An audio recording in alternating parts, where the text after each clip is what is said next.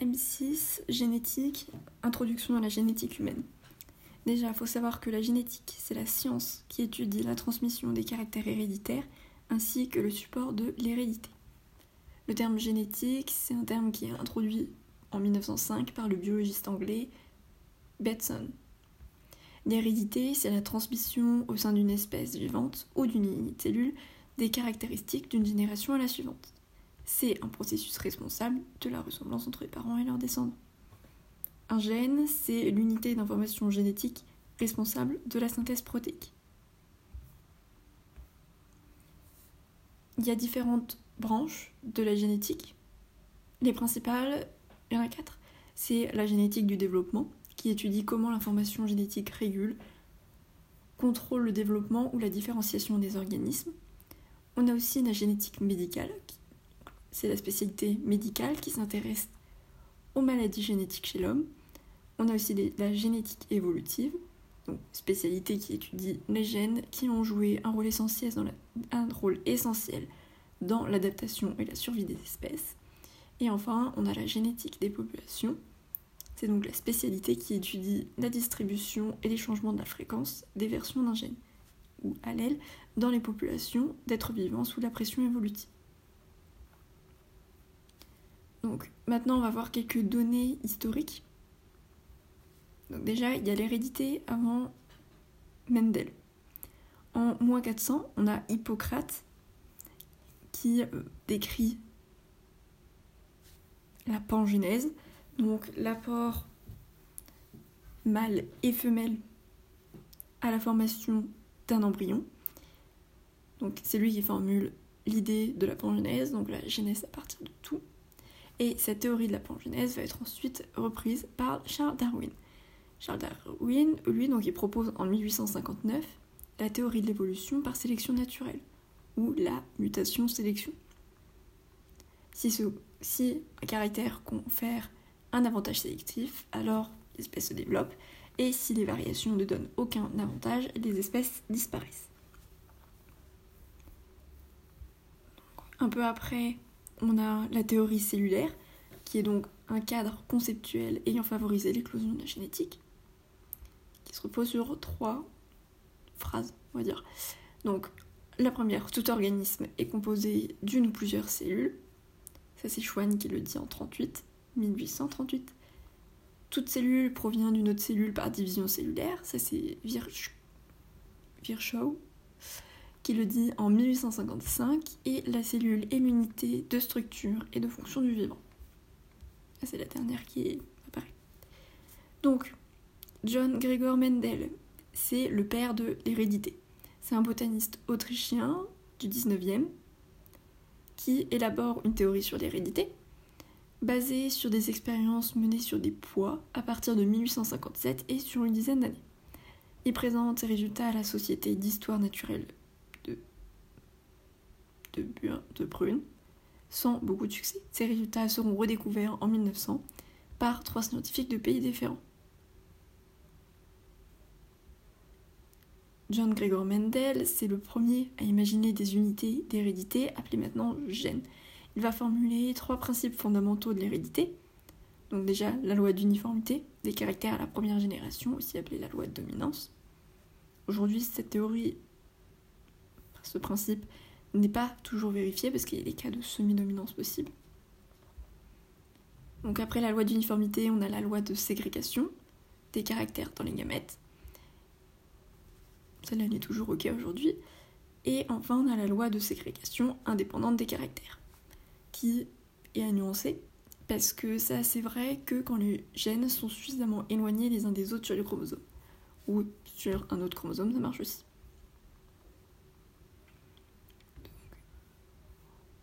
Pour ces expériences, il utilise des lignées pures.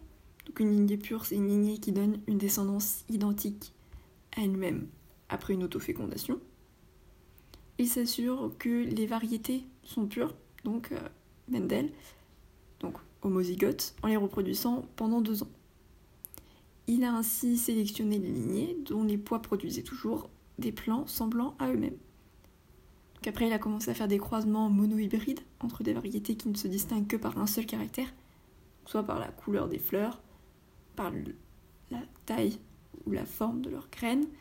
Euh, si les cosses sont gonflées ou étroites, vertes ou jaunes, et en fonction de la longueur de la tige. Il faut aussi donc des croisements de deux races pures distinctes par un seul caractère.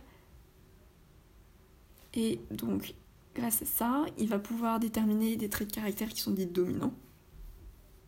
Donc, traits de caractère qui se manifestent à la première génération. Et un trait de caractère récessif, trait de caractère qui ne se manifeste pas, caractère caché à la première génération, mais qui est présent quand même.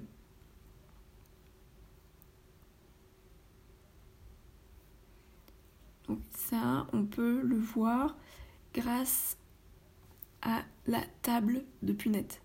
Ça permet euh, de formaliser un peu le résultat, en quelque sorte.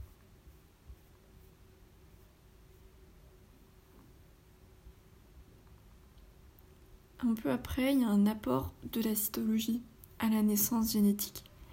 Parce que Fleming, déjà, en 1879, il identifie, il identifie la chromatine et décrit pour la première fois la mitose. En 1902, Walter Sutton observe pour la première fois une méiose et propose la théorie chromosomique de l'hérédité. En 1900, entre 1909 et 1925, il y a une théorie démontrée par les travaux de Thomas Morgan sur la drosophile qui prouve que les facteurs de l'hérédité sont portés par les chromosomes. il y a une notion d'échange d'informations génétiques entre deux chromosomes, pérés, ce qu'on appelle crossing over, et la notion de liaison génétique. Et donc euh, Thomas Morgan, pour ses travaux sur la drosophile et le fait qu'il ait démontré bah, la théorie chromosomique de l'hérédité, en gros, a reçu le prix Nobel de la médecine en 1933. En 1909, il y a une invention des termes gène, génotype et phénotype, par Willem Johansen. En 1956, Tijo, c'est le premier qui compte exactement le nombre de chromosomes humains. Donc c'est la première application, c'est l'étude du karyotype. Donc on grâce à lui, on sait que maintenant l'être humain a 46 chromosomes, dont en gros 23 verts. En 1959, donc trois ans après, le jeune découvre euh, la première maladie chromosomique détectée. Donc, euh, c'est la trisomie 21. Pour ce qui est de l'ADN, donc l'ADN étant le support de l'information génétique, la première fois qu'on en entend plus ou moins parler, c'est en 1869, avec Friedrich Mischer, qui isole une substance riche en phosphore dans le noyau des cellules qu'il appelle alors nucléine. Cette substance a des propriétés inattendues parce qu'elle se précipite en milieu acide et se redissout en milieu basique. Sans le savoir, il avait pour la première fois obtenu un précipité d'ADN. En 1889, un Allemand sépare à partir de la nucléine des protéines et une substance d'acide. C'est l'acide nucléique. En 1896, un autre Allemand découvre dans l'acide nucléique les quatre bases azotées, donc cytosine, guanine et thymine. En 1928, les Américains Leven et Jacobs identifient le désoxyribose et dès 1935, on parle d'acide désoxyribonucléique. Et on retient toujours que nucléotide, c'est phosphate, sucre, base. En 1944, on a Oswald T. Avery et ses collègues qui effectuent des expériences et qui font le lien entre ADN et gènes. L'ADN est vraiment alors le support de l'information génétique. En 1953, il y a une découverte de la structure en double hélice de l'ADN par Watson et Crick grâce aux travaux de Rosalind Franklin. Francis Crick, en 1958, donc après, formule le dogme central de la biologie moléculaire. En 1965, il y a Monod, Jacob et Wolff qui découvrent le système de régulation de l'expression des gènes, avec donc un contrôle génétique de la synthèse protéique. Donc en gros, c'est eux qui découvrent, on passe de l'ADN à l'ARN et de l'ARN aux protéines.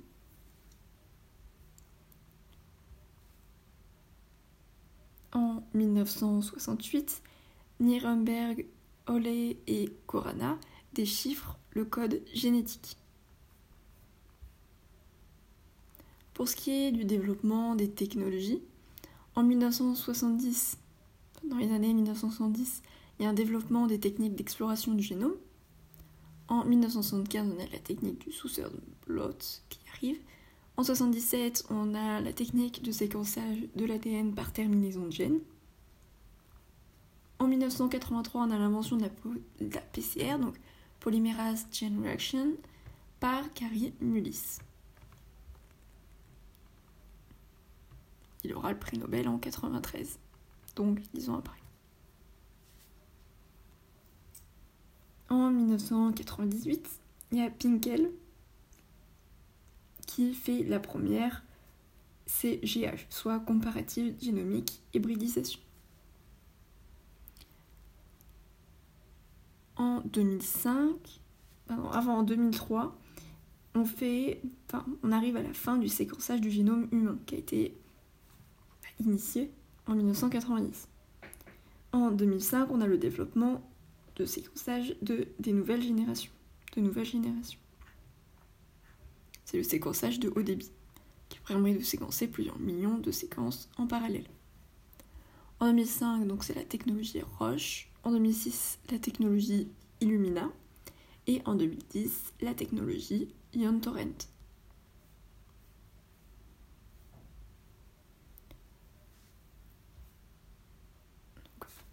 On va voir un peu maintenant euh, le génome humain et ses grands concepts. Déjà, il faut savoir que le génome humain est très variable. Il y a 3 à 4 millions de variations ponctuelles par individu et plus de 1000 variations structurales par individu, qui vont de 500 paires de bases à 1,3 million de bases.